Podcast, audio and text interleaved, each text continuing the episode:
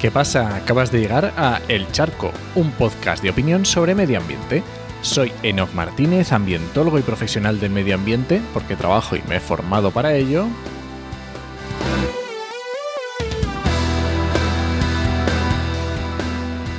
Y hoy voy a opinar, sí, sí, eh, hoy voy a opinar sobre el lobo sobre el borrador de la estrategia para la conservación y gestión del lobo. Ahí está, ese es el nombre correcto.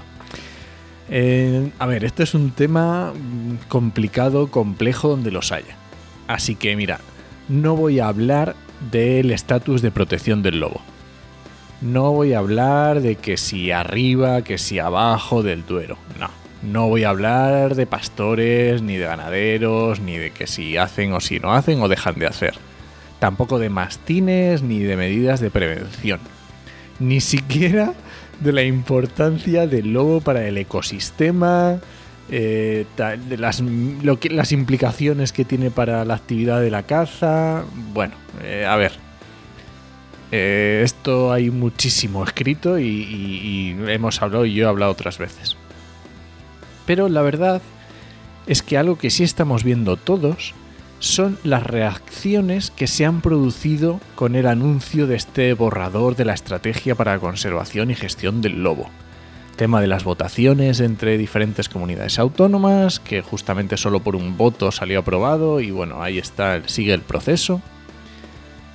Pero eh, realmente donde, donde quiero ir o donde, donde al objetivo que llevo es nada más que ver que este borrador lo que plantea es que, digamos, generalizar que, es que el lobo sea una especie protegida donde ahora es una especie cinegética, que básicamente es en Cantabria y en Castilla y León. No significa que se prohíba la caza del lobo ni el fin del control poblacional. Solo se plantea prohibir la caza deportiva, los controles poblacionales continuarían. A lo mejor con un mayor control, pero bueno, eso habría que verlo. Básicamente voy a hablar de una pata de este triple balance que a los ambientólogos nos encanta. Sí, ya lo sé, somos unos pesados. Y otro día, bueno, otro día me meto en, el triple balance así ya bien en profundidad. Pero hoy solo me voy a quedar con la parte social, ¿vale? Eh, tenemos un problema cuando queremos tomar decisiones desde arriba. Estas decisiones que se toman, entre comillas, desde arriba, desde altas instituciones o desde, digamos, el perfil científico, pueden perjudicar más que beneficiar a la especie pueden generar problemas de convivencia entre vecinos, entre los propios vecinos que están en el, en el terreno. Y también va a generar y está generando conflicto entre la parte rural y urbana o lo científico y no científico. A ver, eh, tenemos un problema si sacamos de la ecuación las opiniones de las personas que conviven el día a día con el lobo. Tenemos un gran problema.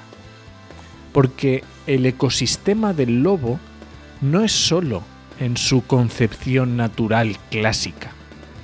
El ecosistema del lobo incluye también al ser humano, en toda su amplitud, pero estamos todos en el mismo barco. En un ecosistema tan complejo donde además de incluir todas las eh, relaciones interespecíficas y entre el lobo y bueno, todo lo que sabemos de, la ecología, también tenemos que meter las relaciones humanas, sociales, políticas, económicas. Es que es, un, es realmente complejo. Así que tomar decisiones en este ámbito es muy complejo y hay que evaluar muy bien los resultados. No estoy dando soluciones, obviamente, pero para terminar solo quiero una reflexión. Y es que, por favor, enterremos el hacha de guerra. No hace ninguna falta. Sobre todo porque esto no es una guerra.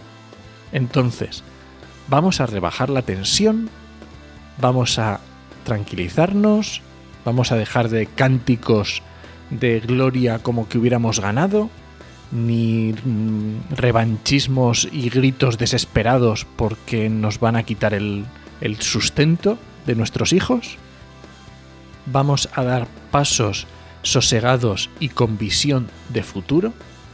Y solo el tiempo dirá si fallamos o si no fallamos. Así que nada, este ha sido el charco de esta semana. Y nada, eh, ya sabéis, mm, os lo tengo que volver a decir, lo siento. eh, no, mm, creo que no, no me he explicado muy bien, no se ha entendido cómo funciona. Ahora el podcast es de pago, ya lo sabéis. Mm, La forma de pagarlo es haciendo comentarios.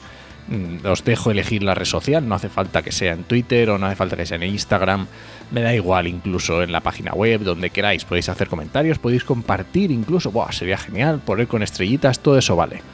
Mm, Orson, ya no te preocupes, ya te tengo contabilizado, perfecto, genial. Y alguno más os tengo ya pillados que, oye, mm, genial, os quiero. A los demás, por favor, venga, que tampoco cuesta tanto.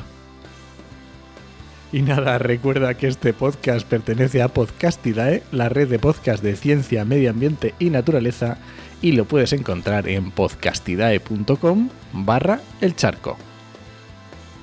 Y si alguien te pregunta, no lo dudes, te lo dijo en HMM. ¡Nos escuchamos!